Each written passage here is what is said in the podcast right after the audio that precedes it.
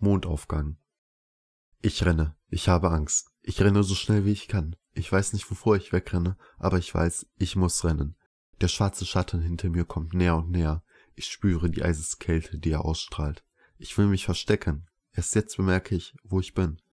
Ein langer Gang, weiße Wände, weißer Boden, weiße Decke. Keine Türen, keine Abzweigung, keine Verstecke. Aus dem großen schwarzen Schatten löst sich ein langer schwarzer Tentakel.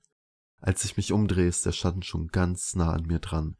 Der Tentakel schließt sich um meinen Mund. Ich will schreien, aber ich kann nicht. Ich will mich wehren, aber bin wie betäubt.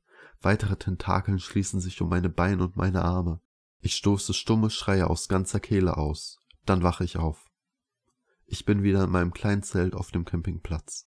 Neben mir sitzt eine junge Frau. Sie scheint etwa so alt zu sein wie ich, zwanzig.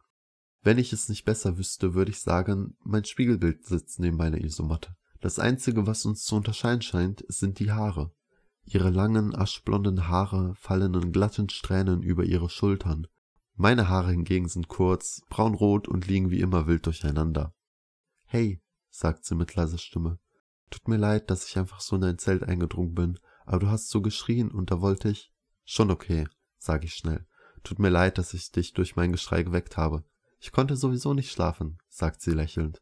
Nach einer kurzen Pause fügt sie hinzu, wie unhöflich von mir, dass ich einfach so ohne Einladung komme und mich dann noch nicht mehr vorstelle. Ich bin Luna. Heißt du zufällig Dakilo Novergonier?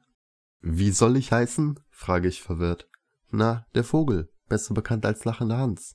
Zumindest von der Lautstärke her machst du ihm Konkurrenz? Sie grinst. Ach so, nein, ich bin Sola. Waren deine Eltern auch zufällig Astronomen? Nein, sagt Luna. Ich habe keine Eltern. Oh, das tut mir leid, ich wollte nicht. Schon gut, kannst du ja nicht wissen. Wir schweigern.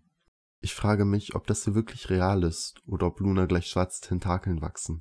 Nein, wahrscheinlich nicht. Ich weiß nicht, was es ist, aber ab dem ersten Moment vertraue ich ihr. Ich fühle mich bei ihr irgendwie zu Hause. Ein Gefühl, das ich so nicht kenne. Luna fängt an, sich in meinem kleinen Zelt umzusehen.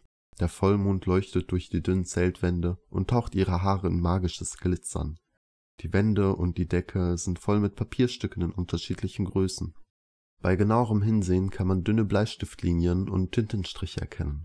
Auch wenn jede Skizze anders ist, so zeigen doch alle Vögel. Luna betrachtet meine Werke mit großem Interesse. Zeichnest du gerne? frage ich. Ich? Nein, nein. Ich studiere gerade Veterinärmedizin und Vögel sind mein Hobby. In jeder freien Minute beschäftige ich mich mit diesen wunderschönen Wesen. Wusstest du, dass Blaumeisen ihre Nester mit Kräutern desinfizieren? Äh, nein. Damit sie mir nicht noch mehr über Vogelhygieneartikel erzählt, frage ich, du bist also hier, um in den Semesterferien Vögel zu beobachten. Genau, antwortet Luna. Und du? Ich gehe auf eine Kunsthochschule und ich wollte die Ferien nutzen, um zu üben. Und warum zeichnest du Vögel? hakt Luna nach. Ich mag sie einfach. Die Freiheit, die sie haben, fasziniert mich. Geht mir ähnlich, sagt Luna abwesend. Gemeinsam betrachten wir still die Skizzen, die ich schon gezeichnet habe. Ein Wiesenpieper mit einem Insekt im Schnabel, ein Rotkehlchen auf einem Ast, eine Sumpfmeise, die über Kopf an einem Tanzzapfen hängt, ein Mäusebussard, der majestätisch vor der Sonne fliegt, und eine Waldohreule, die wachsam in die Nacht hinausschaut. Luna deutet auf eine Skizze eines Vogels mit einem sonderbaren Fellmuster. Der Rücken des Vogels ist graubraun und mit vielen hellen Punkten übersät. Der Bauch und die Kehle des Vogels sind schwarz, ebenso das Gesicht. Die Augen sind von einem Schleier aus hellem Braun umzeichnet, welcher sich am Rande des Gesichtes bis zur Kehle herunterzieht. Luna fragt, ist das nicht ein Goldregenpfeifer? Ich antworte, wenn du das sagst, bestimmt. Die sind vom Aussterben bedroht und du hast den Vogel echt gut getroffen. Findest du? sage ich skeptisch. Ich finde, er sieht zwar interessant aus, aber doch recht langweilig, wie er da auf der Wiese sitzt. Sag doch sowas nicht, sagt Luna empört. Ist dir klar, dass du einen der letzten seiner Art gesehen hast? Jetzt schon. Ich lache unsicher. Ich wünschte, ich hätte ihn sehen können.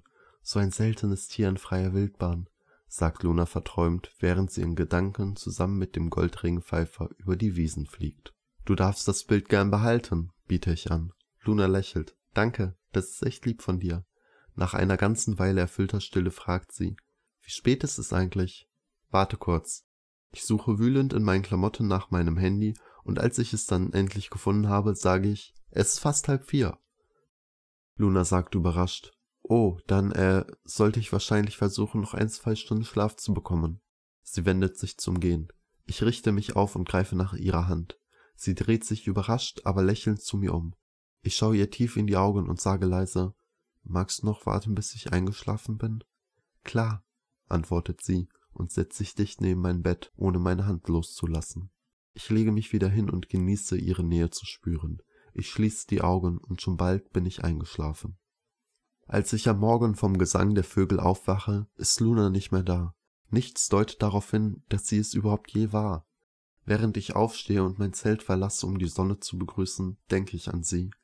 Wie wohl ich mich in ihrer Nähe gefühlt habe, wie warm ihre Hand war, wie schön ihre Haare waren, wie zauberhaft ihr Lächeln. Ich sehne mich nach ihr aber als ich die Sonne sehe, wird mir klar, dass alles nur ein Traum gewesen sein kann. Allerdings hatte ich noch nicht bemerkt, dass das Bild vom Goldregenpfeifer fehlte.